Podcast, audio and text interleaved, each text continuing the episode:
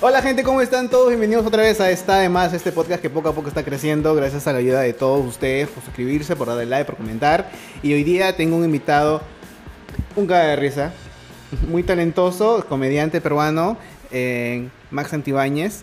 ¿Cómo estás, men? ¿Qué tal? Bien, bien, bien. Aquí tranquilo, feliz, eh, eh, viviendo y disfrutando. Sí, qué bueno. De- después de tiempo que nos vemos. Sí, no, no, no, no me- en realidad no recuerdo la última vez que te vi. Creo que fue una chupeta en la, en la casa de Héctor, si no me equivoco. Creo que sí. Pero igual, antes de comenzar el podcast, por favor, suscríbanse al canal, este, denle like a este, a este video y a todos los videos que están en el canal. Y nada, pues sigamos con el podcast.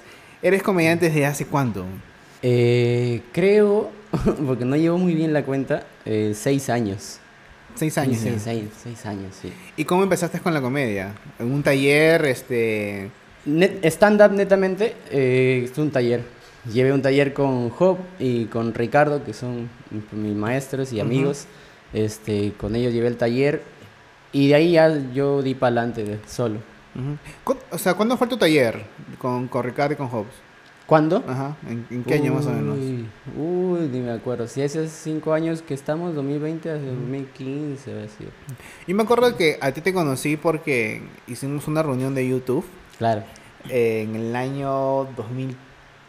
Fue antes, claro, un 14. año, casi un año antes. No, por ahí, 14, 15, 15 creo Sí, que por fue. ahí. O sea, fue antes de que yo est- estuviera Claro. en la comedia, creo. Claro, como Sí, sí, yo organizaba la, la reunión junto con, con Diego B y no sé con quién más. Claro, Y cuando eran y- pequeñísimos, Claro, pues. y, y recibí un mensaje, o creo que tú comentaste en el post, de que Claro. tú podías dar el local. Claro, Porque porque yo trabajaba, en, yo trabajaba en un restaurante y como trabajaba en el restaurante ya, ya era amigo del dueño, pues, y, Ajá. el dueño me decía, "Ma, mira, tengo el plan de abrir de noche el restaurante, me dice. Y ese por acá en San Borja, pero es un... San Borja no es tan comercial, pues, hay Claro. calles que no son tan comerciales, entonces dije, él me decía, pero no, ¿cómo hago para llevar gente? Me dice, "Pero tengo que esperar nada más, y yo "Ay, yo traigo gente, le digo, yo, yo traigo mis amigos, pero puede, sí, sí, pero pueden pagar. Sí, sí, sí. o, sea, o sea, vienen y la divierten. o sea, y todos son chivolos de 15 años fue 15 Ajá. y 20 pues. Sí, pues, y, y ya y estábamos en el grupo de YouTube, en la comunidad, había un grupo en Facebook de YouTube. Claro. Claro que Aún sigue, que está oxidada ese. Ya estaba oxidado, Ajá. pero era de los primeros grupos. Y ahí creo que estaban justo buscándose, buscando dónde reunirse, pues. Claro. Y ustedes siempre decían parque, o parque, O sea, siempre es, era es que parque. en realidad siempre era primero... Como perros. El parque, papá. Vamos a mear. Como los gatos de Kennedy, así. claro, son youtubers los gatos de Kennedy, no, no están abandonados. Y siempre nos reunimos en parques, en Kennedy, en Larcomar, en, y este fue en Campo de Marte, me acuerdo. Y dijimos, ya, oye, pero después dijimos que ir a un lugar a chupar, pues. Y Claro. todos, ya, ya. Y tú dijiste, oh, vengan a, a este Al local. local. Y fuimos en como en 20 taxis. No sé, ¿verdad? fuimos como en 20 taxis. Y yo era el ballet parking. Sí. Sí. Yo estacionado, ya, cuádrate acá, cuadra acá. Porque yo trabajaba en el ballet parking. Ahí trabajabas, ¿de qué haces ahí tú? ¿De, de qué trabajas en el restaurante? Ballet parking, estacionado. Ah, o sea, tú chambeabas de ahí o de parking. Yo pensaba que tú chambeabas de, Mozo. de otra- No, no, que eras amigo del... Solamente amigo del dueño. O sea, era, No, era, el ballet parking y ofreciste el local como si fuese tuyo. Sí, porque les dije, siendo de mi tío, les dije. Ah, es mi claro. tío. Ah, oh, me acabo de enterar Dijo, después ah. de 5 años weón, que era para el parking ese restaurante. Claro, con tal que venga la gente, nada Ay, más. pero y se llenó, fueron como Se 100 llenó. personas, creo. ¿Y consumieron? No, llevaron su trago estos atorrantes en bolsas. No, pero mucha gente caleta. compraba chela chiquita. Sí, eso sí. acuerdo o sea, que, que aún se quejaron, como siempre, la comunidad de YouTube quejona por las huevas. Claro. Diciendo, oh, no me den chela grande. Y todos les dolía pagar sus 10 lucas, creo que estaba la Claro, chela 8 lucas. claro. Y la puta, oh, bueno, estamos en un local. no Están en un jodas, local, soy claro, gratis, protegido, pues, bro, y, y podían hacer la bulla que querían, ¿ah? porque estaba, este, Claro. estaba libre, era para ustedes el local completamente. Pusieron música, creo, y, y compraron. y, Oh, oh, chicos, compren en, la- compren en acá, pues, y todos Claro. traían en su trago ahí. algunos Sí, sí, sí, pero uno que otro que compraba, habían Sí. piqueos también que por ahí que le daba un poco de hambre, Sí, creo. Este, pero no estuvo divertido. Y de ahí ya, este, y tú, me- tú me contaste de que tú hacías comedia y que eras este, porque ellos fuimos a la casa de Héctor. Después de, Claro. después del local, todos se fueron a la, a la casa de Héctor. Ahí estaba empezando. Ahí, ahí creo ya. ah, ya había terminado mi taller. Entonces, sí, ya había terminado mi taller. Claro, si les conté que ya estaba haciendo comedia, Claro, era eso sí, mi sí. intención. Sí, sí, en la casa de Héctor. Pero ¿cómo así nace tu pasión a la- al stand-up, a la comedia? N- no es una pasión, Bueno, exactamente. es- o sea, me requiero el gusto, pasión, carrera. Mm, o sea, necesidad. o sea, si, si, dedicas a esto es porque te gusta y, y, y- y es apasionado a- al stand-up. Claro, claro. O sea, me gusta, pero netamente no es una pasión. Es para, o sea, para mí la comedia siempre ha sido como un, un desahogo, ¿sabes? Entonces, este, siempre he estado yo con ese tema de- del humor, sin querer. Pero ya llegó un punto donde, aparte de que no tenía nada que hacer en la vida, o sea, más que trabajaba nada más, y era lo único que me mantenía a no, en cierta parte en ese, en ese tiempo, a no deprimirme, porque, o sea, ya no estaba estudiando, había terminado con mi pareja en ese tiempo, estaba malísimo, y lo único que hacía era trabajar, iba a trabajar, iba a trabajar, iba a trabajar, y eso me mantenía vivo. Pero allá en un punto donde dije, ah, no tengo nada que hacer, qué aburrido, y, y dije, no, tengo que, ah, no quiero estudiar tampoco. Chale. ¿Qué es verdad? Claro, dije, no, pero tengo que conocer gente. Dije, tengo que empezar a conocer nuevas personas porque me estoy encerrando solo. Dije, estaba, estaba, me estaba quedando muy solo. Este, dije, ya, voy a estudiar algo corto que más sea para conocer a la gente que para estudiar. Dije, ya algo que me guste. Dije, inglés. Entonces, eh, ya tenía mi plata. Dije, fui al Himna a querer pagar mi, mi inscripción. Y justo cuando yo llego, justo cuando llego, me- no, ya se acabó ya. ya no hay, ya no. Ya no, no, pero otro turno no, para el otro mes. hay que regresar. ¿En serio para el otro mes? Ya agarré y en ese tiempo mi hermana estaba mirando a Adal Ramones en casa. Miraba los videos de Adal Ramones. Y en ese tiempo yo estaba en el trabajo y entonces intentaba salir. Y fue como que en Año Nuevo, donde después de Año Nuevo, perdón, que salimos con mis amigos del trabajo, nos fuimos a la playa. Y eso es gracioso porque siempre lo cuento porque nosotros trabajamos el primero de, de, ¿Enero? De enero. de enero. Entonces, este, no podíamos divertirnos nosotros en el restaurante. Claro, no podíamos- chupar. Claro, no podíamos chupar. Claro. Pero sí teníamos libre el día 2. Entonces de- descansábamos el día 2, entonces la gente trabajó el primero y del primero nada más, así, saliendo del trabajo nos fuimos a la playa todos. así. Sin nada, sin carpa, sin nada. Queríamos pasar la noche ahí hasta el otro día sin carpa, sin ropa de baño, nada, estábamos con nuestro polo, con nuestro short, así cada quien. Yo estaba con mi, mi camisa todavía de ballet parking, así me fui a la playa. ahí estacionar botes ahí.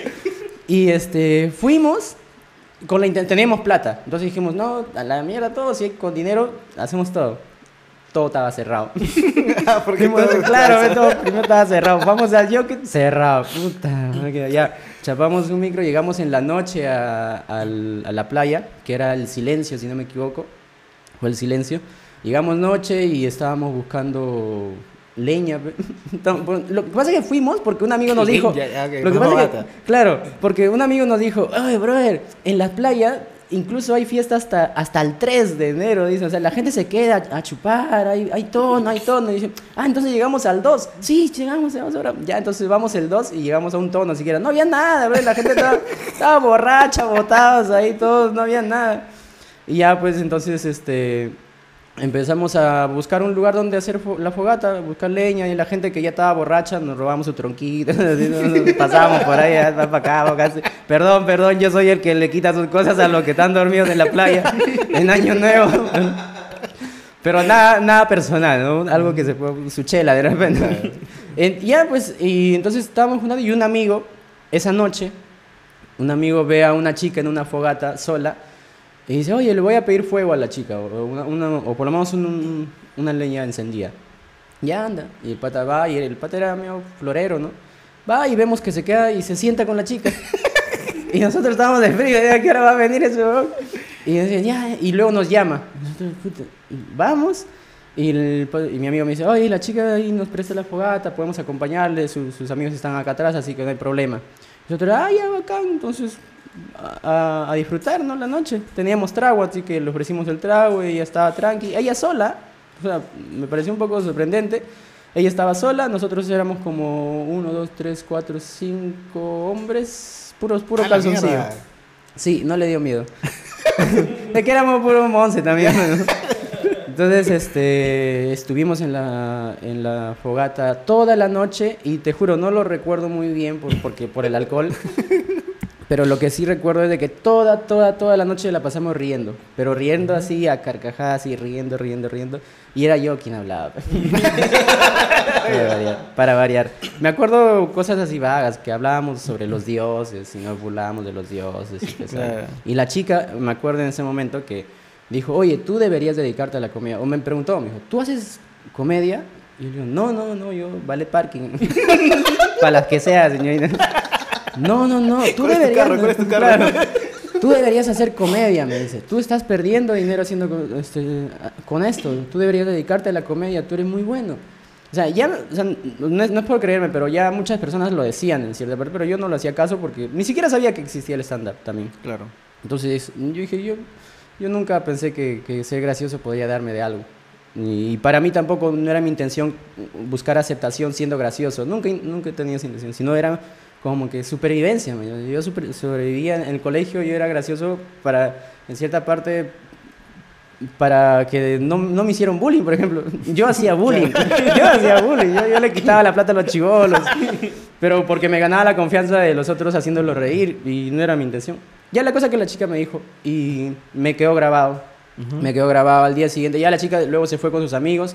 No supimos nada. No me acuerdo de su rostro. No me acuerdo de su nombre. No me acuerdo más que solo la silueta de ella, que era una chica eh, grandecita, mayor, mayor Ah, una voz un poco gruesa. ¿Tú qué edad tienes ahorita? 29. Sea, ella- en ese entonces tenías, tenías 20, 23, 24. 24 por ahí, sí. Entonces, ella tenía como unos 30 por Yo ahí. le- no, no, le ponía sus 27, 28. Era mayor que yo, un Ah, poco ok, más. ok. Sí, sí, sí. Bueno, si Está viendo este podcast, agradecele. Ah, gracias. Si algún día esa chica se acuerda de que me dijo, de verdad, es, son sus palabras las que retumbaron más mi cabeza. Porque después de eso, como justo estaba en el tiempo de depresión y, y soledad, dije, ¿qué te- te- tengo que hacer algo, tengo Claro. que hacer algo. Y ya no puedo estudiar inglés. Y la chica me dijo...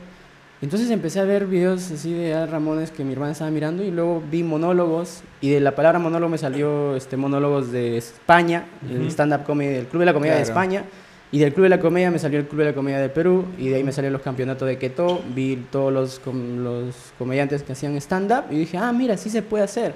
Y hay un Club de la Comedia acá. dije, ah, les voy a escribir para que me- para ver si puedo hacer un taller, ¿no? Nunca me contestaron.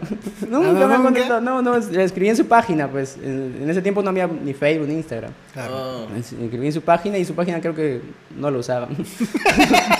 no, lo- no lo usaban. Pero no hay un teléfono tampoco en la página para llamar. eh, ah, pues no, yo soy pobre. Para esto yo soy pobre, señor. No tengo, para eso yo soy pobre y por eso se disfruta más, se valora Claro, más claro. lo que tengo. Claro. Entonces, este, nada, decidí escribirle a uno de los del comediante del club que enseñaba, este, que da talleres. Entonces me, me dijo, puedes ir a ver una muestra de taller. Yo fui, eh, no me gustó y dije, ah, no, entonces no, acá no. Y decidí buscarme otro taller Ah, ok. y encontré al de Hobby Ricardo. Ah, ok. Y aparte porque no podía pagar también. El club me dijo, tienes que pagar tanto. Le dije, no, no te dan un descuentito para... O sea, el club. Para el Estado. el- Recategorización. Claro, recapitulación. Nada, hermano. No, pero yo vengo de lejos, algo menos para el pasaje. Nada. Y en cambio Ricardo me dijo, mira, esto fue gracioso porque Ricardo me dijo, ya Max, este, puedes pagar la mitad, puedes pagar la mitad si traes a otros amigos a que se inscriben, o sea, si, si invitas a otros. dije, ah, ya, bacán. No tengo amigos. No tengo amigos, menos a alguien que le guste el stand-up, mañas. Entonces, ¿qué es lo que hice? Y perdónenme, pero agarré y me metí a la página de- del Club de la Comedia. No. Creo que era Facebook. Y a todos sus seguidores le dije, ¿quieres un taller de stand-up A todos los que seguían el trabajo de- del stand-up comedy, del Club de la Comedia, a todos, a todos, a todos, cualquiera que yo miraba que seguía en Facebook, le escribía, hay un taller de stand-up comedy, hay un taller de hay un-". Le juro, le habré escrito como a 50, así, así, es, es- de spam terrible, ¿eh? Y de los 50, sí, sí. Y de los 50 me respondieron tres. Tres. Una, una chica vivía por mi barrio, alucina. Puta y se matriculó. Y ella le avisó a su amiga y se matriculó. Y la otra sí no me acuerdo. Pero la cosa es que pagaron y no fueron al taller. ¿Qué habla? De, de verdad, no fueron. Ricardo sabe, eran dos chicas que fueron solo un día al taller, pagaron y no fueron nunca más. Me gustó, seguro. ¿Qué habrá sido? ¿Qué habrá sido? No sé, o no, no les habrá gustado también, ¿no? De repente como a mí me pasó. Pero ya habían pagado, entonces yo ya tenía como mi media beca. pues. a mí no me importa si los otros no van. Ya tenía mi media beca. Y ahí llevé el taller con Ricardo. Ujú. De ahí me di cuenta que escribía, pero siempre frustrado un poco. o sea, escribía cosas que me desahogaban, ¿no? Por ejemplo, lo primero que empecé a hablar fue de que era pobre. Claro. Pero, o sea, no con cólera. O sea, ¿Tú de dónde eres? de, nací en Huancayo, en Junín. Ah, ok. Nací en Huancayo. Pero te has criado acá en Lima. Sí, me trajeron como que a los ocho años. ¿En Huancayo ciudad o Huancayo más abierto? Huancayo un poco más al costado, pueblo. Ya, Pueblo, sí, se llama San Jerónimo. ¿Como quien te para Jauja? Antes de llegar a Jauja. Ya. Hay algo con, con lo de Jauja y Huancayo, dicen. ¿eh? Oh. No, de verdad, de verdad. Es como Alianza y la U, brother. ¿Sí? sí, sí, Tú a un huancayino le dices, tú eres de Jauja y no, se ofende. No. Dime maricón, por último. No, no, no. No, no, todo es broma. todo es broma. Pero ya, sí, este. Eh, eso, soy, soy de Y, y ahora vives de la comedia. O ti- Ah, tienes, de chambas, de otras, tienes chambas de otras cosas. No, alucina. No, no, yo también me sorprendo todos los días. ¿sí? Ay, estoy vivo. Todos los días agradezco a mi talento. Gracias, gracias, Max. Vivo. Pero, este, ¿desde cuándo, te diste, ¿desde cuándo te diste cuenta de que, oye, yo no necesito chambear en otros lados? O sea, ya voy a dedicarme 100% a la comedia. ¿Desde cuándo más o menos, desde qué año o desde hace cuánto que ya vives solo en la comedia? Mira, lo voy a decir por primera vez. ¿ah? Lo, lo, lo, lo hice por... Dejé de trabajar por vanidad. Por vanidad. O sea, por, por, por un poco de imagen. Ujú. Porque ya me estaba presentando en lugares donde bueno, había gente que me decía, oh, admiro tu chamba, me gusta cómo trabajas, o hasta me... En ese tiempo ya me pedían fotos bajando del escenario. Y luego yo iba al trabajo y era el ballet parking, mañas. Y era, Ah, tú sigues trabajando. yo seguía trabajando O un tiempo de ballet parking. Tu nueva chamba ha sido de valer parking. Ah, mi última chamba, sí, de ballet Hasta, parking. hasta, hasta hace cuántos años has dejado de trabajar ahí? Ah, este, hace 3, 4 años, ¿eh? Justo cuando empecé netamente al stand-up, a dedicarme netamente al stand-up. Ah, ok. Claro. Me dediqué netamente al stand-up un año, digamos, y ya luego de ahí viví del stand-up. O sea, ya ganaba dinero. Entonces. es- No, pero, o sea, está bien, o sea, y que te dediques 100% a la comedia, porque también a veces este, te quitaba tiempo también chambear, ¿o no? Eh, no, porque trabajaba en un horario recontra flexible. ¿Sabes por qué yo duré tres años en ese lugar? Porque aparte de que me gustan los autos, mi horario era este. Yo llegaba a las 12 del mediodía al restaurante a almorzar. Llegaba a almorzarme, la gente me servía, yo llegaba a almorzar, descansaba una horita y salía a trabajar de una a 4 o 5 de la tarde. Y me ¿Esa es tu iba. Sí, ¿Nada esa era más? mi chamba. Estar ahí afuera, relajado. ahí ¿Pero ¿Te pagan bien? Claro, me pa- aparte que me pagaban mensual, sacaba las propinas del, de la gente. Ah, chucha. San Borja. La gente tiene, en San Borja te tiran tu dinero. te daban dólares, eh, de verdad. Ah, man. Entonces, Entonces, sa- sal- sa- vivía tranquilo. ¿Pero alguien te reconoció haciendo ballet?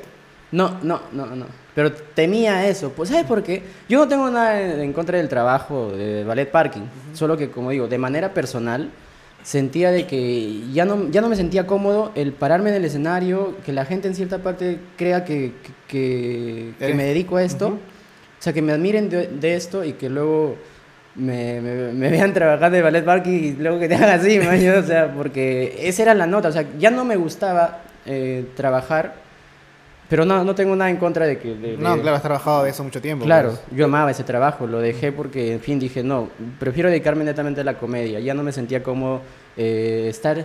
es- eh, eso quería decir, ya no me sentía como servirle a alguien. Ya estaba sintiendo que servía para mí. Y al darme cuenta que sentía, servía para mí, dije, ya no quiero estar trabajando para alguien, servir para alguien.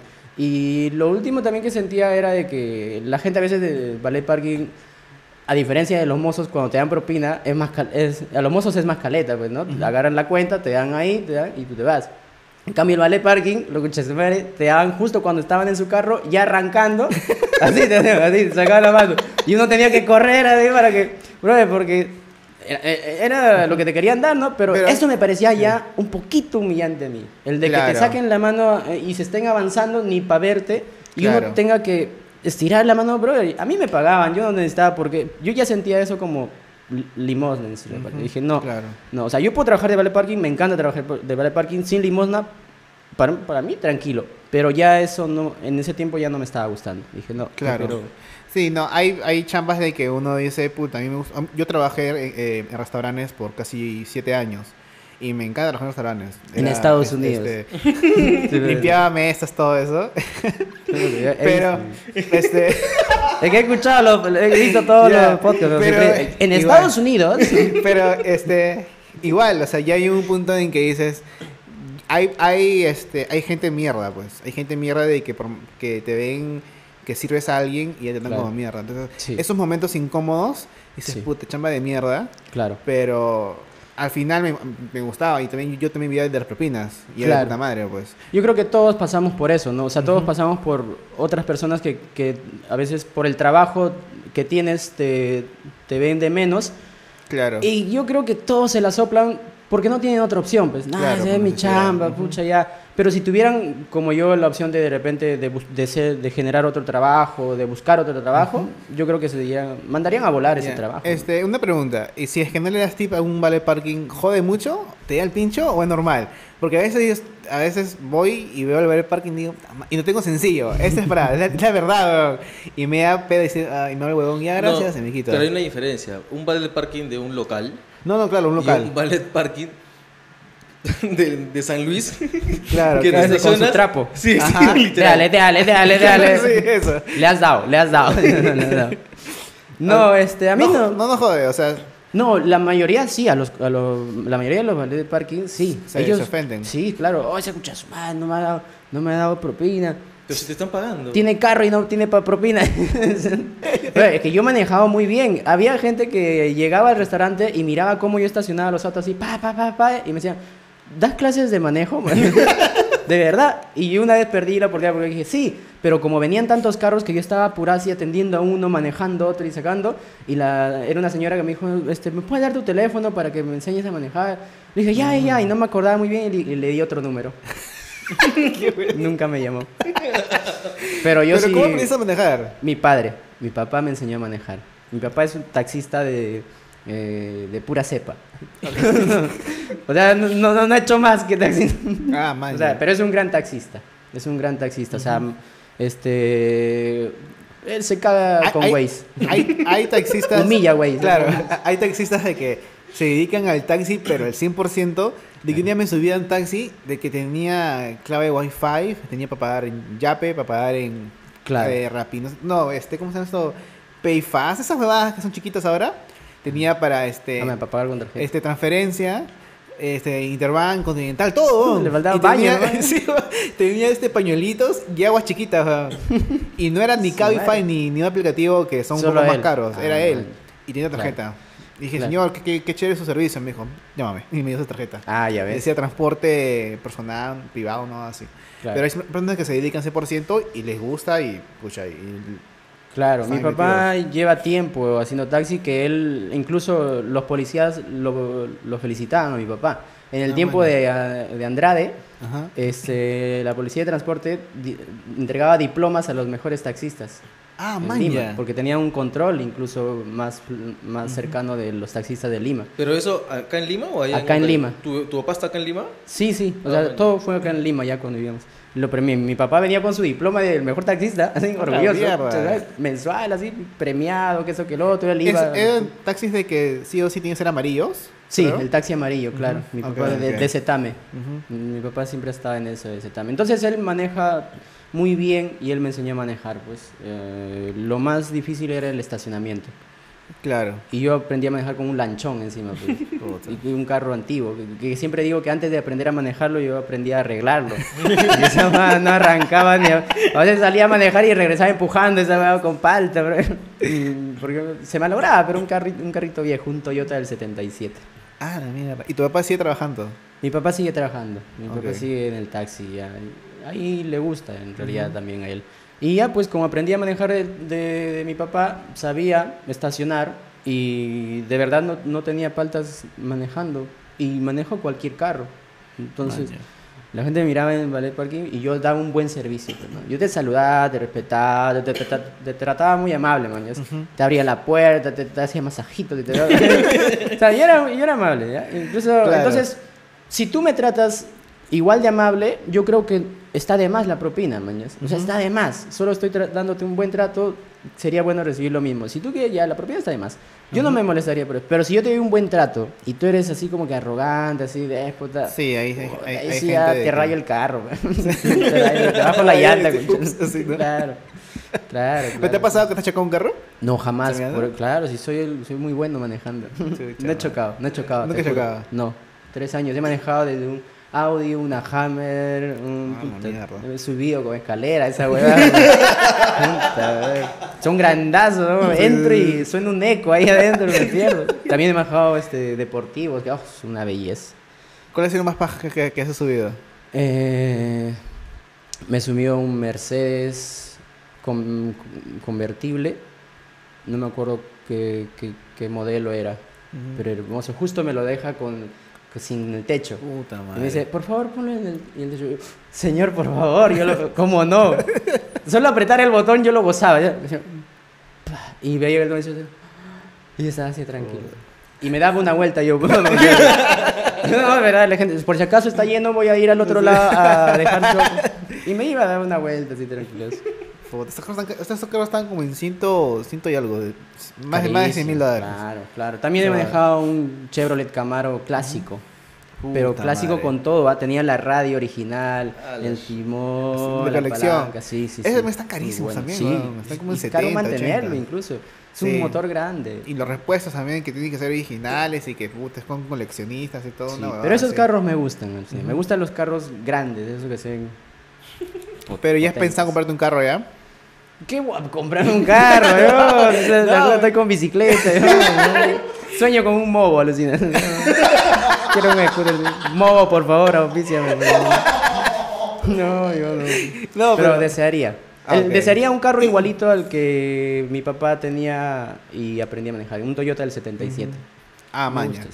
Ya. O sea, es que hay carros que son súper baratos. Son los que son chiquitos, presenticos. El Picanto, Claro. Kia, esos que también son chiquitos. Claro, claro. No, el- el- Pero todavía tú no has pensado todavía tener un carro todavía. No, por ahora no. Es que es un gasto, es un gasto. Sí, es un gasto mantenerlo. entonces, Una huevada. sí. Yo se me arrepiento de tener carro. Claro, tú sí tienes ya, ya, Sí, pero yo es- me arrepiento. Claro, tienes que ver el mantenimiento, el lugar donde vas a tener. Si no tienes casa, ¿dónde vas a poner el carro? No Sí. seas pendejo.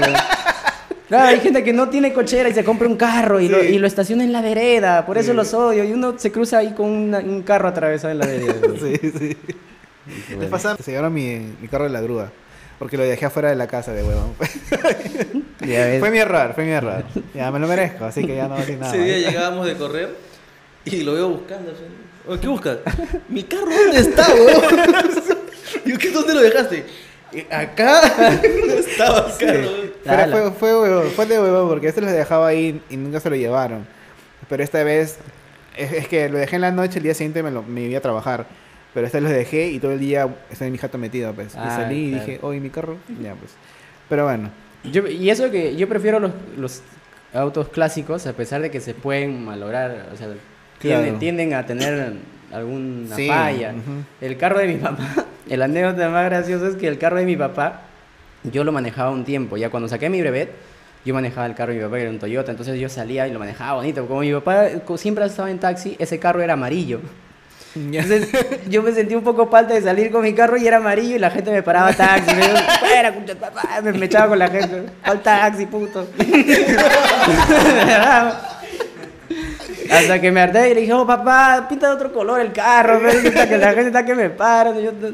Y me dice, este, no, no, tienes, para pintar tienes que eh, otra vez cambiar la tarjeta de propiedad y toda la vaina. Y dije, ah, la mierda. Ah, está complicado, ¿no? Sí, Oh, sí. No va a pasar, tiene Sí. sentido. Entonces este, dije, ya, entonces mi papá me dijo, mira, tú puedes ponerle lo que quieras, porque en la tarjeta de propiedad dice que el carro es amarillo, nada más. Puede tener líneas negras, puede tener eh, Ah, una puerta azul, la otra puerta del capó así, solo dice amarillo. Entonces dije, ah, entonces le puedo poner dos líneas negras como la de Bomboli. Y me dijo, sí, sí, sí. Puta, hombre, le puse, fe. Me compré y le puse sus dos líneas negras bonito. Yo mismo lo eh, diseñé luego un, un logo que decía del 77, decía. Lo puse en la puerta, todo bonito. Le compré un alerón, se veía muy bonito, de verdad. O sea, la gente lo confundía con un Bomboli. ¿eh? De verdad, iba por Barranco y la gente le tomaba fotos a mi carro. Ya no me hacían taxi. Oh, Y claro, tomaban fotos, de verdad. ¿Tienes foto de ese carro? Eh, Porque ¿tú dónde está tu Instagram? No, no, no, no, pero tengo en Facebook, por ahí te mando luego, Ok. que se parece un de Sí, verdad. mira, si me lo mandan lo pongo en el video. Ya, madre, porque no, caga no, de risa. Sí, y la gente se... Y les gustaba, les gustaba, era un en mi carro. Ujú. Y, ah, ya, y, la- y la anécdota fue yo estaba con una chica que vivía este, muy lejos, muy, en el, muy, muy lejano, pero muy lejano, ¿eh? Pero yo como tenía carro, ya, me como no me importa nada pues, si tengo carro, entonces dije, tranquila, yo te llevo a tu casa. ¿De dónde, dónde era? ¿Dónde, dónde? Ya, este, digamos, este, Santanita, Villa El Salvador. Ya. Oh, no, si es lejos. De Santanita, o sea, Ajá. ya Villa El Salvador es lejos ya de por Claro. sí. Ya, Sí. Fue en Villa El Salvador, fue en Villa El Salvador, ve, ya fue en Villa El Salvador. Este, la- y, pero eran las 12 de la noche. ¿Ok? Ya. Eran las 12 de la noche, yo tenía el carro y dije, yo te llevo a tu casa tranquila. Estábamos manejando, ti, y siempre, pero eso ya yo estaba acostumbrado ya, siempre se me pinchaba la llanta. ¿Qué? Sí, bro, ¿de qué Salvador? Pues, En ese tiempo había, las pistas no estaban ya asfaltadas. Claro. asfaltadas. Entonces, este, puta, se me pinchaba una llanta. Ya, espérate, mi amor, tranqui. Sacaba mi gata, sacaba mi llave. Yo, eh, yo mismo lo cambiaba así. Cochino sigamos. Hasta que en una, estoy ya a tres cuadras de su casa. Había un rompemuelle, pues. Paso. Pasa el rompemuelle eh, y mi carro se siente así. ¡pum! Después de pasar el rompemuelle así. ¡pum! Y no solo eso, sino que veo que mi llanta se, se va avanzando. Que una llanta del carro seguía avanzando y mi carro se... ¡Oh! y luego me di cuenta que estaba así. Y dije, puta madre, no, no, no. ¿Pero no". qué, ¿Pero, pero qué pasó? ¿Se pusiste mal? Eh, no, el, como es carro antiguo, había una pieza que ya estaba gastada y que era, creo que se llamaba palier. El palier, Ya. la cosa que es lo que va conectado, la parte de la llanta al, a la parte central del auto, al chasis. Entonces, esa unión justo se partió y la llanta se fue. por el rompemuelle, por el... ¿Qué habrá sido, bro? Las 12 de la noche yo estaba con, con el carro destruido. Y ya, yo estaba... Empezó a dar un poco de pánico y lo primero que dije, "Pu, tengo que llamar a mi viejo. No puedo Claro. hacer más. Tengo que llamar a mi papá y decirle que estoy en El Salvador, botado con el carro. Mi papá tenía para eso otro carro con el que hacía taxi. Y Claro. seguías con la flaca en ese momento. Estaba con la flaca. Y yo le dije, flaca, eh, le dije, este, ve a tu casa, tú tranquila, yo me voy a ocupar de esto. Por dentro me cagaba de miedo. Claro, pero era un lugar pendejazo. Sí, estaba oscuro todo. estaba todo oscuro. ¿Qué hora era? Era las 12 de la noche, ya eran 12 y media, una. Eran ya casi el, el último, los últimos paraderos del chino. Una mía. Pero tu flaca, ¿cómo se fue? Oscuro. Es que estaba como que unas cuadras, vivía lejos. pues. Esta- podía ir a pie. Ah, ya. Sí, sí. sí. O sea, antes de llegar a tu jato, o sea, ni siquiera. Nada, Ah. ¿Y tú dónde vivías? Eh, en Santanita. Ah, la mierda. Entonces estaba palteado. Y encima, justo se malogra el rompemuelle, estaba ubicado justo al frente, al frente de un hotel. Cuando llego, mi papá me dice, ¿qué ha pasado? No, papá, puta, que tenía una reunión y he dejado a unos amigos y, y ya para el último que he dejado, este, bien mentiroso, ¿no? Se me malogró, ya le dije a mis amigos que se vayan, pero estoy acá y mi papá me mira y mira el hotel, me mira, mira el hotel y me dice, ya, ya, ya, ya, luego me cuentas, me dice. ¿Y ahora qué hacemos? Pucha, yo estaba palteado porque antes de que venga mi papá yo esperaba como una hora. Y pasaban los de la combi y se acercaban. Bro, ¿qué ha pasado? ¿Qué ha pasado? Yo te ayudo, yo te ayudo. Y yo, puta, Claro, es de que me van a ayudar eso. Claro. bro. Y, ah, no, bro, ya ahorita ya llamó a mi mecánico que está acá a tres cuadras. Yo siempre metía flor. ¿no? Eso sí nunca me ha achicado, pero por dentro tenía miedo. Y ahorita llega, pero un weón sí bajó del carro y se quedó mirando mi carro así como, ¿qué ha pasado? Ah, puta, pero hay que ver esto, pe, ay, levanta, levanta. Y le decía, no, bro, tranqui, tranqui, yo- ya viene mi mecánico. No, bro, yo te ayudo, levanta, ya, ahí me das una propina. No, yo, no, no, ya va a venir mi mecánico. Y justo viene mi papá, pues, y me salva. La cosa que mi papá sí solucionó como se agarró, mi, mi, mi papá va a ser mi superhéroe siempre. Agarró ese pedazo, pa, lo, lo ató con alambre, weón. Te lo juro, weón, mi papá agarró, lo ató con alambre, así, pa, porque tenía que avanzar como sea. Y el carro, así, a, a las justas que estaba amarrado, avanzaba unos 3 metros y otra vez se rompía. Lo que mi papá tenía la intención era de meterlo a la cochera del hotel y pagar pe, para que se quede el carro ahí. Y al día siguiente venir con la pieza que estaba falta y sacarlo y ya. Cambiarlo ahí. Claro. Ujú. Entonces ya pues y estuvimos así amarrando y avanzando, amarrando y avanzando con mi papá hasta que se arregle el carro y yo falta, fue la falta más grande de, de- de- De que se me fuera la llanta avanzando y mi carro se desplomó. Huevón, eso parece este, como una serie, una película. Entonces, pack y la llanta Sí, te lo juro. Puta, de risa. Aún así prefiero los autos clásicos. Ajá. no me importa lo Con que ese pase. riesgo. Sí. sí, Este, los eh, escarabajos son chéveres también. Los Sí, el, este, Volkswagen. Volkswagen. los ¿Cómo le llaman? Beetle. Beetle. Beetle. Sí, sí, sí. Ahí entiendo los Beatles. que los, los Beatles y el carrito Beetle. No, los bolochos son los antiguos. Los, los Beatles son los actuales. En Ah. el, el, bolocho actualizado, que se ve más tuneado, que parece una nave, ¿no? Sí, sí, sí. sí Ese sí, es el claro. Beatle. Ah, pero los Beatles como banda, o sea, son, también son escarabajos, entonces. Claro. Los escarabajos. Qué feo nombre, ¿no? Sí, ves, sí, ¿ya ves? No pegaría en español, ¿no? Los escarabajos. pero- Y como Las- ustedes. Los escarabajos, Los- las cucarachas. ¿no? Bro, no, no. Ya, Max, mira, en este podcast tenemos una pequeña sección de que te voy a mostrar un par de fotos de tu Instagram y quiero que me las expliques qué pasó ahí, cuándo Oh, fue, me muero y por ya. qué, ¿ya? Ah, ok, ok, ok. Esta foto. ¿Cuándo fue? Ah, esa foto. Es este, cuando fuimos a hacer un show en Huancayo con, con el Kakash. Ajá. Este, fuimos a hacer un show, eh, fue hace dos años creo. Fuimos, nos contactaron. Fue un, fue lo caso porque no fue gente. ¿Cómo tú fue gente?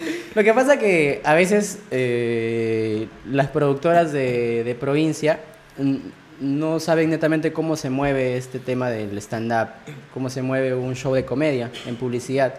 Entonces ellos hicieron publicidad antigua. Le digo antigua porque, o sea, pagaron, por ejemplo, al Volantes. periódico, pagaron a la radio y a la televisión de allá para que habi- Y no anuncien- hicieron pautas en Instagram ni en Facebook. No, nada, nada. Ah, nada. se quiso Entonces- enterar, pues. Claro, entonces se enteró muy poca gente que es- eran en ese tiempo de, de seguidores nuestros. O sea, en ese tiempo eran menos que los de ahora igual. Entonces pues, fue poca gente. Y la producción pues este, se había enfocado como que, o sea, habían separado un teatro. O sea, con eso te digo todo, era como para 500 personas. ¿Cuántos, ¿Y cuántos fueron? fueron? No, menos, menos de la mitad, menos de la cuarta parte. menos de la cuarta parte. Sí, se fueron en, se fueron en carro, floro. sí. Pero nos llevaron a pasear ahí, conocimos algunos lugares de campo de Huancayo. Como, y a pesar de que yo nací ahí, yo no conozco mucho. pues. Claro, pues. Y el cacas tampoco, así que nos fuimos a pasear ahí. Ahí lo atropellé con el tractor mientras estaba avanzando. Este, ¿tú con, con, con quién más haces, haces- te vas de, como dice, de, de- de gira o en, en provincias? ¿Siempre eres tú con alguien especial o siempre vas rotando dependiendo de la gente que te piden o, o cómo es el proceso de que te dicen más que eh, te quiero acá en no sé en Juliaca Ajá. y te dicen vamos a ir con tal o tú dices tú lleva a alguien o cómo es Es, depende de lo que quieren allá. A veces te piden a ti solo. Más quiero que vengas tú solo. O a veces, oye, siempre te veo con el Toby, por ejemplo. ¿Puedes venir con el Toby? Sí, sí. O a veces, por eso fui con el Kakash, porque me dijeron, ¿puedes venir con el Kakash? A mí me dijeron, ¿tú puedes venir con el Kakash? Dije, ah maña qué paja Sí. ya bueno y esta foto es supongo esta foto fue Esa foto es la primera reunión para hacer el show de la familia. claro Sí, o sea, en esa foto nos reunimos todos los comediantes y decidimos hacer un show que se llama ahora La Familia, es donde nos presentamos todos los Claro. comediantes que en mayoría la gente quiere ver juntos. Ajá. claro este de quién fue la idea Ah, no sé, no me acuerdo. O sea, ¿quién dijo, chico, hay que hacer esta guapa, puede hacer funcionar? Y, y se reunieron. Eh, no recuerdo exactamente, pero este el que siempre toma la iniciativa para estas cosas es Ricardo y, y Hop. Ricardo y Hop siempre son la iniciativa de, de hacer cosas en grupo, en comunidad como comediantes. Mm, Sí, fácil de ellos así. Es- esto fue el año pasado, ¿verdad? Cuando salió el flyer, pues dije, ¡ala, qué bravazo! O sea, de verdad era uno de los flyers que más, este, un show que de verdad sí vale la pena ir y, y verlos a todos, o sea. Y esta vez van a ser en abril, ¿verdad? Sí, acá en Lima. Pero es una fecha, ¿por qué una fecha? No puede ser dos, ¿verdad? Es que no es fácil. Uno, porque al ser varios comediantes, todos tenemos un horario, claro, un horario muy diferente. Por ejemplo, Ricardo y Jorge tienen, están con fechas repletas por, por, su, por el podcast, mañas. Igual Toby, Cacas también tiene sus horarios muy, muy ocupados con su tema de los videos. Hop, que está también con los talleres. O sea, es complicado mantenernos como que juntos Claro. varias fechas. varias fechas. Pero dices de que esta, en, esa, en esta gira que hicieron, cada uno tenía 10 minutos a 15 minutos en el escenario. De 10 a 15. Pero ustedes, o sea, ¿quién decidió eso? ¿La organización? ¿Ustedes mismos dijeron? Nosotros mismos. Nosotros, es que Pero la gente sí aguanta más de dos horas. Sí, sí. Más de dos horas, no lo sé. Dos horas, creo. Dos horas podrían aguantar tranquilos. Claro, porque si son 10, entre son 7, o sea, son hora y media, aprox. Ujú. Creo que cada uno puede ser 20 minutos y sí la hace. Es como un festival prácticamente de comedia. Sí, casi como un festival. Debería durar más. Esta vez creo que va a ser diferente. Va a durar un poco más esta vez. ¿Cuánto Porque nos hemos dado cuenta que en los primeros shows de la familia que hicimos quedaba muy poco tiempo para todos. Todos nos, quedan- nos da ganas de seguir. Claro, porque prácticamente se me dice que son 10 minutos. Es como hacer este el tiempo y una muestra de chicos nuevos que hacen su taller.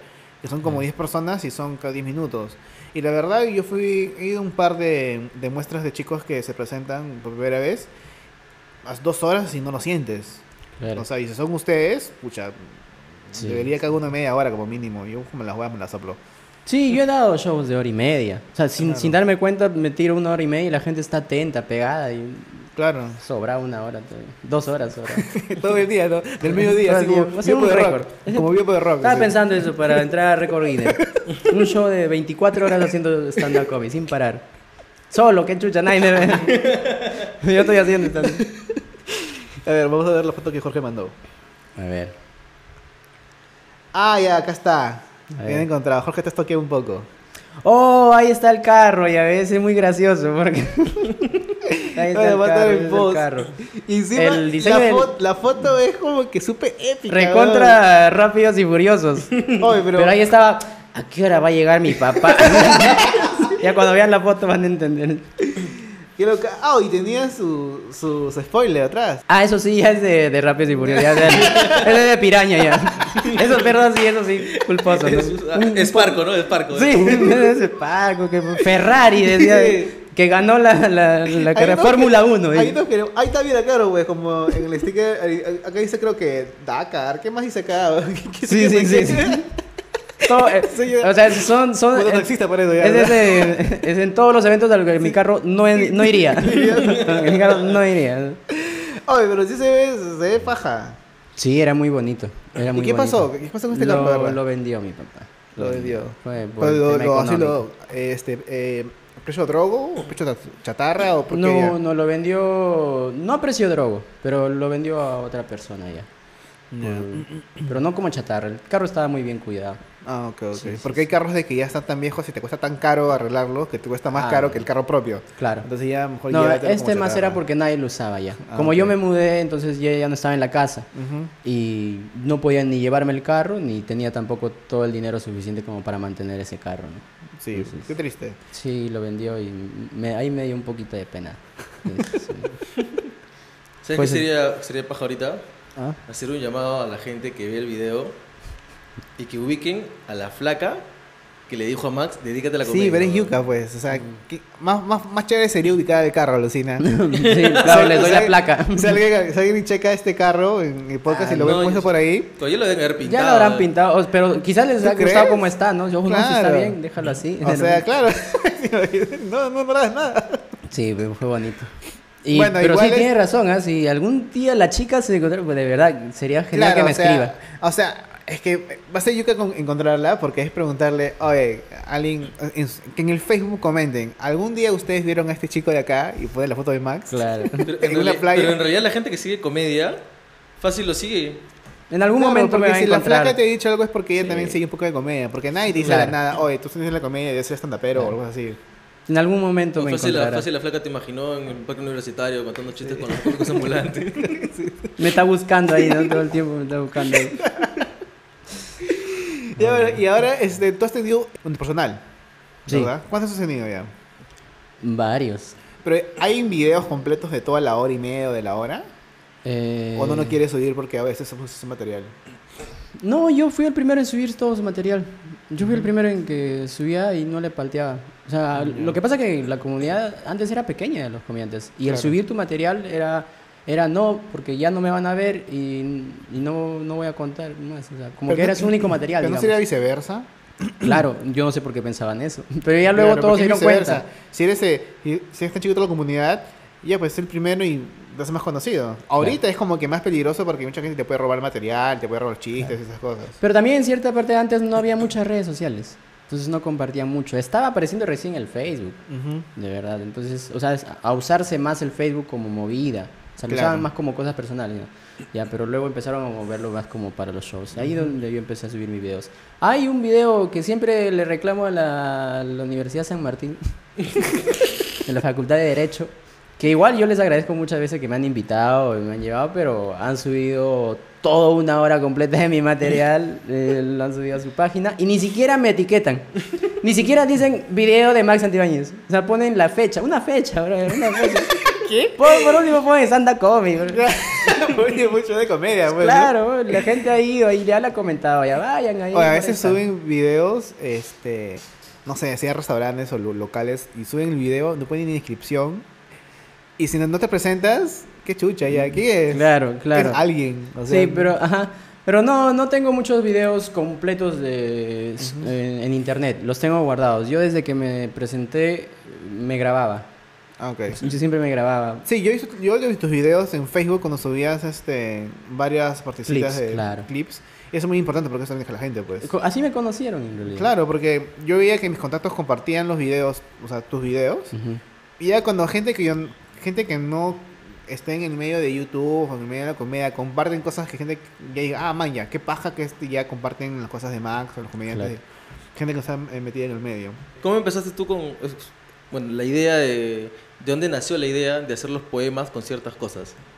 Ah, los poemas. Sí. Los poemas sale porque a mí siempre me ha gustado en realidad un poco la, la poesía.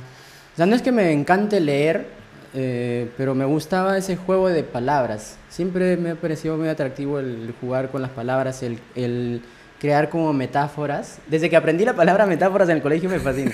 metáforas, es como una comparación y es creativo eso. Entonces me gustaba escribir. Eh, un tiempo que vivía en Piura, un amigo mío sacerdote me dijo que... que- que- Sacerdote. Un amigo mío sacerdote. Yo tengo de todo, amigos. tengo de todo. Hay gente que tiene amigos gays, ¿por qué no ponen Claro. un amigo sacerdote?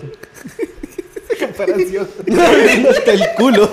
No, o sea, amigo, todos somos libres. Todos Ay, podemos ay, ser ay. amigos de todos. A eso, todos podemos ser amigos de todos. Ya, ¿qué te estaba contando? Que, este... Tu amigo sacerdote. Ah, ya, que él me dijo un tiempo que escribiera si me sentía un poco deprimido y quería desahogarme, que, escribí, que escribiera todo lo que sentía. Y y yo escribí, pero lo escribía en poemas. O sea, sin que me dijera, yo agar- me compré un cuaderno, me acuerdo, y escribía. Día uno escribía una poesía, lo que me imaginaba, un poema a mi mamá. Como vivía solo, extrañaba a mi mamá y escribía un poema. Al día siguiente, eh, un poema sobre la depresión. Y así me pasé, todo el cuaderno terminé escribiendo esos poemas, poemas, poemas, poemas. La mierda.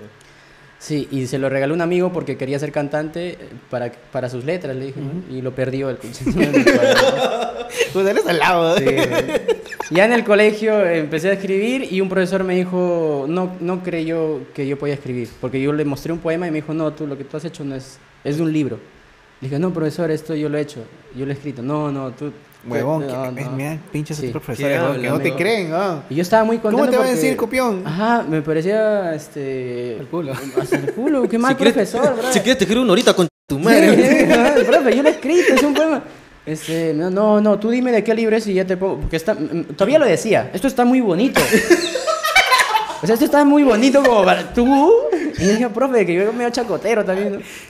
¿no? No, dime de qué libro es y ya te voy a poner por lo menos un, un qué- 17. Dije, profe, güey. es mío. Ya, ya, te voy a poner 17. Dice, Pero podría ser 20. sí. Qué hijo de puta. Desde esa vez no escribí más poemas. Porque de verdad me frustró. O sea, resentiste. me resintió. Me, me hizo este, cerrarme en esa Claro, idea de que ah, no, no puedo escribir. Pues a la final ya, pues no, no. Y no escribía nada, nada. Hasta que volví a sentir la necesidad de desahogarme con el juego de palabras un tiempo y, y por una chica. Entonces es- escribí un poema para. El primer poema que hice. O sea, Poemax, en realidad el primero que hice fue para una chica que se llama eh, Quiero verte, se llama el poema. Y es en humor, pues, no todo es en humor. Pero antes de ese, este, hice el poema de los autos, Claro. que es lo que la, gente más ha visto en realidad, que es un poema que como me gustan los autos y, y en el tiempo que trabajaba de ballet parking, brother, yo me sé todas las marcas, están en mi cabeza, ¿ves? están Hyundai, Mazda, Lada, Renault, este, este, Jeep, Peugeot, todas, todas las marcas. Entonces, este, escuché por, por un juego de palabras justo, este, por ahí hay que alguien dijo, oh, coche Subaru, algo así que escuché. Algo Subaru. Coche Subaru. Yo, Subaru. Y ahí agarré y, y empecé a... que estaba tratando de escribir algo y luego el coche Subaru, de los autos, y me salió de Mercedes-Benz. Yo dije, Mercedes-Benz, Mercedes-Benz. Y ahí empecé a jugar, Mercedes-Benz, por favor, puta, y empecé a escribir así. El, dura un montón, es un poema de amor a los autos que es un juego de palabras. Pero eso fue que lo hice y nunca, después de un tiempo, como que un año, dos años, no hice más poemas. Y ya recién empecé con los poemas por la chica que empecé a escribir, a la gente le gustó y ya dije, ah, ya, voy a hacer poemas de cosas que la gente no haría poemas. O sea, por ejemplo, el hambre. Voy a hacer un poema de que tengo hambre. Voy a hacer un poema de que tengo sueño. Voy a hacer un poema de puta, qué calor. Voy a hacer un poema de todo. Y entonces empecé a hacer así. Y Te ha pegado. Sí, en algún momento sí. Que no, no lo hago siempre. Como te has dado cuenta, todo ha salido por desahogo. Hasta Claro. que llegó a la tele. Porque un- pero ni siquiera fue mi intención. alucina. Como ¿Volvió yo, a la tele? Sí. Como yo fue por desahogo, no, no, no buscaba que sea viral. Lo hacía porque Ajá. me gustaba. Pero un pate, un seguidor me dijo, oh Max, estaba el año pasado. Perú estaba en el mundial, pues, con toda la emoción de Perú en el mundial. Haz un poema para Perú, de Perú en el mundial, para la selección. Y ahí fue un, el poema que hice, a golazos aprendí. Ah, claro. Y, y hay gente que, que se copiaba de ti. Ah, y un, un- chi- un chivolo creo que lo hizo idéntico. a- Un pata a me plagió, sí. Claro. Y entonces hice el de agolazos aprendí y la, la gente empezó a compartir, a compartir, a compartir y a los tres días me llamó este, Frecuencia Latina. Y me dijo, oye, este, Max, me dice, incluso me llamó el productor. Me dijo, Max, yo te sigo en tus redes, he visto el video, ¿tú crees que puedes venir acá a la tele también para que hagas y toda esa vaina? Y yo, ya, ya, bacán, bacán, bacán. Y me dice, sí, pero ¿cuánto nos cobrarías? Porque queremos que no solamente hagas un poema ahí, sino también uno pagareca, o sea, uno, que escribas uno más.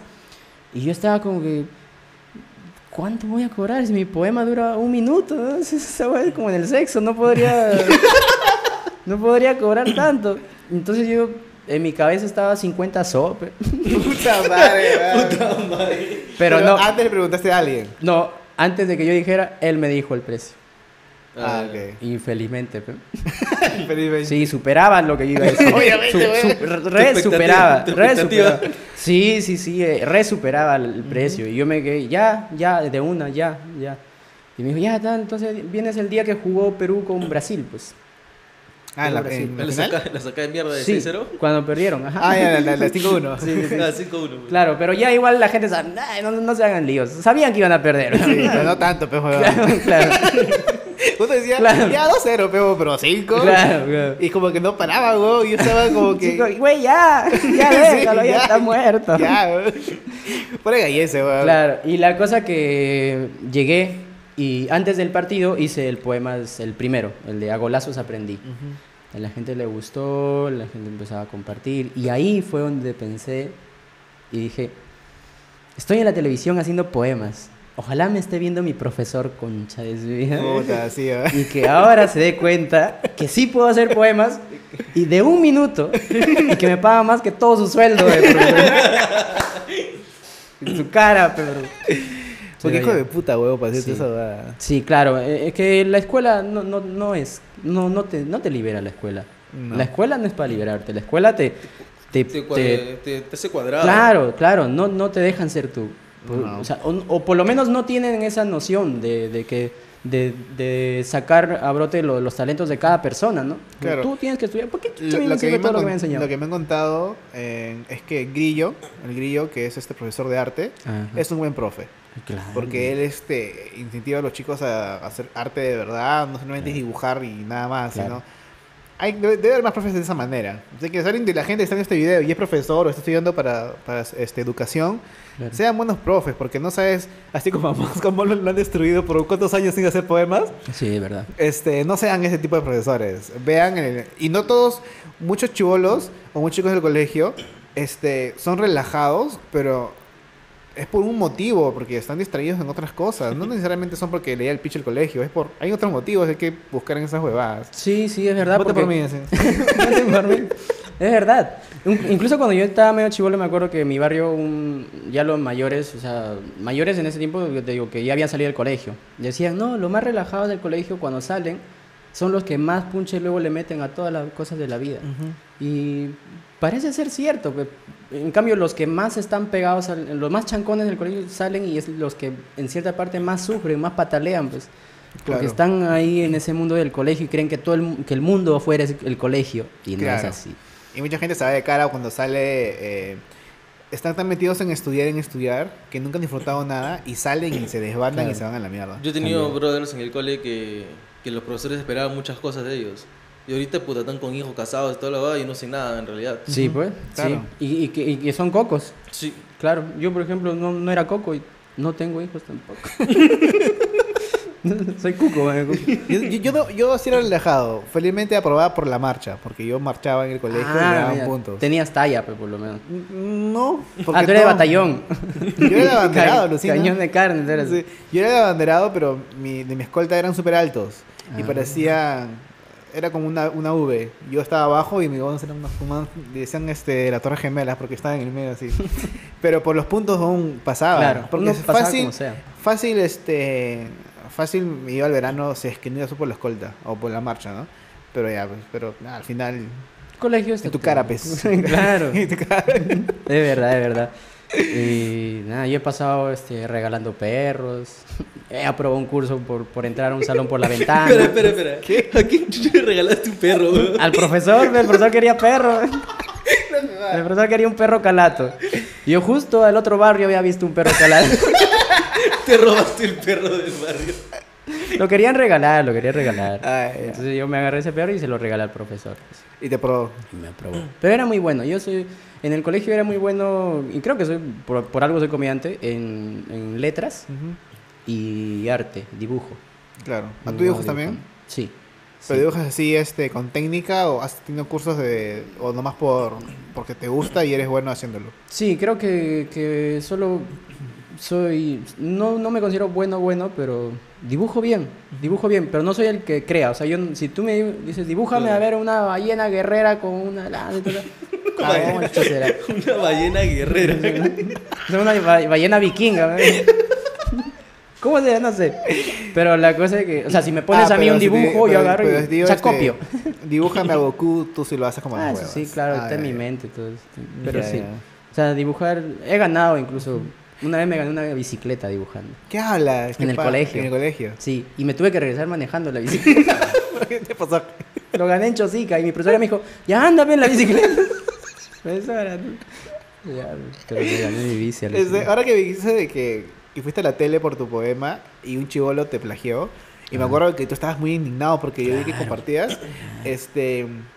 a- aparte de eso, ¿han habido comediantes que te han robado chistes? No, Mm. No, Todavía no, no a eso. no, no, no. y si tocara que le dirías al comediante, o ¿qué te pasa? O, o la gente mismo se da cuenta y... Yo creo que no, no es que copien chistes. A veces tocan el mismo tema, Claro, pero no con las mismas cosas. Claro. Y se puede confundir, como que, oye, hay, ese tema yo lo hay escuché en casos otro lado. palta, Sí. hay, hay casos bien palta, o sea, en Estados Unidos Hay- hay comediantes bien pendejos. Sí, te copian el chiste literal. O sea, o sea, una cosa es copiarte tal cual lo dices y otra cosa es llegar a un, a un lugar común en el Ujú. cual los dos vean lo mismo. Por ejemplo, yo apenas aparecí en el stand-up y me, me hizo un lío un comediante este, acá que ya tenía tiempo y que tenía amigos de, de Colombia. Entonces yo comencé mi, escribiendo mis chistes sobre las combis, por ejemplo, y en las combis hablaba sobre los asientos de plástico, ¿no? El De plástico esa porquería que siempre te resbalas cuando terminas ahí, Claro. terminas ahí abajo. pues. Sí. Y es común, a todos nos, pa- nos ha pasado. Entonces, decir eso es, no es una copia a lo que otro habla. Ujú, Entonces, pero, claro. pero ese comediante vino y me dijo, oye, estás diciendo lo mismo que un comediante en Colombia. ¿Qué es lo mismo? Que también habla de los asientos de plástico que se resbalan. Digo, y acá no hay, entonces. acá no hay asiento de plástico, que acá no me resbala el plástico. Digo, lo mismo, no me molestes. Digo, no, que te estás copiando. No estoy copiando nada. Claro, copia es cuando ya uno este, es, una, es una experiencia personal que no es común y luego uno lo copia, pues. Claro. Eso ya es pendejo. Sí, pero yo no he tenido problemas. Una vez, ey, esa vez y una comediante, una chica también, tiempo atrás me dijo, estás diciendo lo mismo que yo, me dijo. O sea, ni siquiera copia, ¿no? Estás diciendo lo mismo que yo. Yo le digo, ¿cuál? Y me, muestra un chiste antiguazo que yo nunca lo había visto. y que coincide con mi chiste. Dije, y no es por creído, pero dije, ya, ¿sabes qué? Voy a escribir cinco chistes más de ese y no ese, ¿ya? Porque me sobra, le digo, chistes. O sea, yo puedo escribir, no me voy a... Yo, o sea, si puedo escribir, no me voy a arañar por un chiste. Claro. Puedo escribir cinco. Entonces ya, la gente que no puede termina arañándose por un... Pero hay videos de comediantes de, de Estados Unidos de que se sacan la mierda y dice... Denuncias, claro. Y hay denuncias y hay o sea, videos de comparativos y uno que es muy famoso, otro que no es tan famoso. Pero se puede hacer acá. O sea, se puede si es que tú, este, ¿cómo se llama eso? Patentas tu, tu monólogo. Claro, ajá, lo Claro, patentas monólogo. o Por- lo- claro, por ejemplo, ahorita nadie puede copiar el monólogo, digamos, de Cachín, el de Azumare. Claro. Pero nadie sabe, o bueno, no muchos saben de que los chistes de Cachín son más antiguos que, o sea, él ha copiado a otros comediantes. O sea, nada, no es que nada de lo que él ha hecho, haya hecho eh, es de él. O sea, Max. hay muchos chistes. Te van a hacer mierda por ese comentario. No, yo, copió un pe copió. Esa de. ¿Cuántas veces te he dicho ya? Eso yo lo escuché hace tiempo, no me Sí, molestes. eso he ¿sabes? escuchado desde Congo Simulante. Creo que es Claro, mentira, claro. Puede ser algo común, porque también a mí me han pegado así. ¿Cuántas veces he dicho ya? Pero, pero también, ya es coincidencia, ya es raro cuando varia- varios chistes son de otros, o sea, referencias de otros, ¿no? Ujú, Pero una cosa también es saber copiar y otra cosa ya ser un copión, ¿no? Claro. O sea, saber copiar me refiero a de que tú tienes que entender cuál es la, la- la esencia de ese chiste, o sea, por qué lo hizo y de eso tú también sacar otro. digo. Es como referencia. Claro, claro, claro. O sea, saber copiar también suena feo, pues.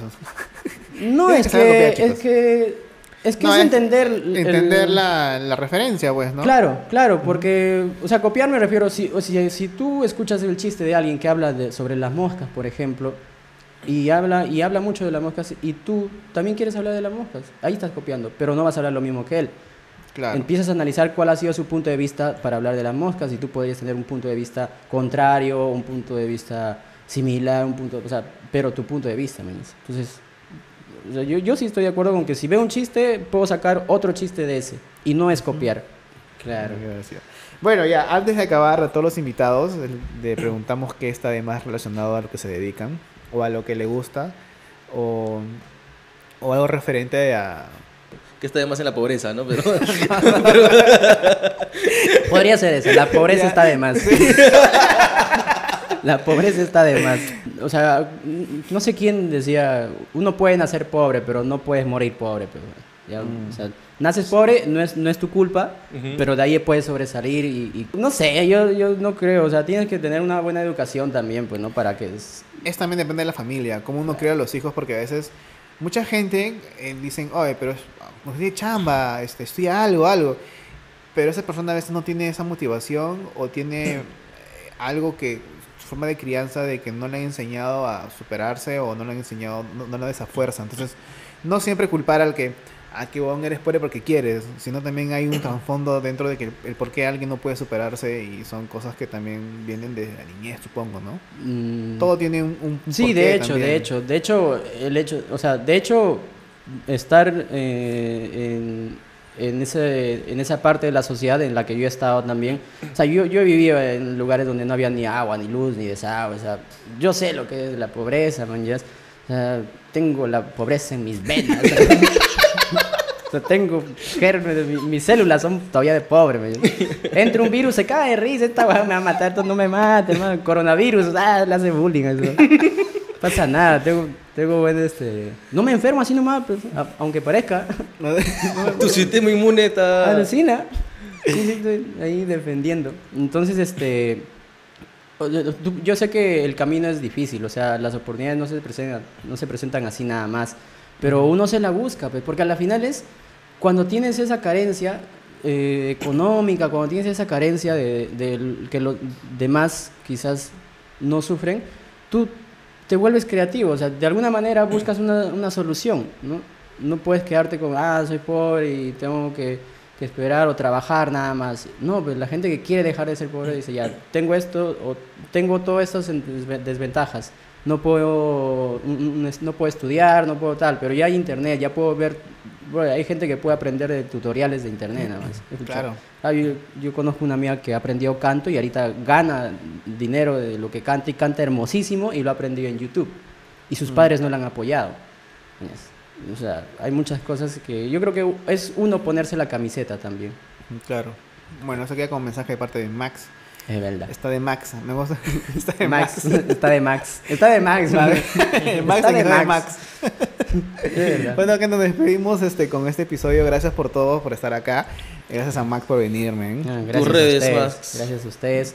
Ah, me pueden seguir en Instagram como Max Antibáñez o arroba Max Nada Max. Y en Facebook también, Max Antibáñez o arroba Max Nada Max. Bueno, Jorge, Igual en todas las redes como Jorge Arza. A mí como Alex, guion abajo está de más. Lucho. Ya, ah, Sí, va a estar abajo. Luis M. es un password, eso es una clave, ¿no? bueno, que tenemos, gracias por, otra vez por compartir este video. Por favor, compártanlo antes de decir eso. Compártanlo, denle Así like, coma- comenten que otros invitados creen que están acá y suscríbanse para que la gente siga compartiendo y que este proyecto siga hasta, hasta que ya no dé más. Ah, está muy bueno, de verdad. Me ha entretenido, de verdad. Sí, He hasta que visto ya no varios, dé sí. Max. ¿Para qué mentirles? He visto varios ahí. Es bonito ver la gente que co- conversa y uno está escuchando de lejos nomás. Así, me siento cada que veo un podcast. Es como que yo estoy calladito nomás escuchando. No, están hablando. Bueno, hoy ha sido parte y ha sido muy paja tenerte eh, como invitado. Y espero este, que más éxitos, métele más punche, lo que más ya le metes de, de todas maneras. Y espero verte pronto, en una red, una chupeta, donde sea. Como debe ser. escenario. Como debe ser. Gracias a ustedes. Gracias. La a gente, hasta luego. Chao. Gracias.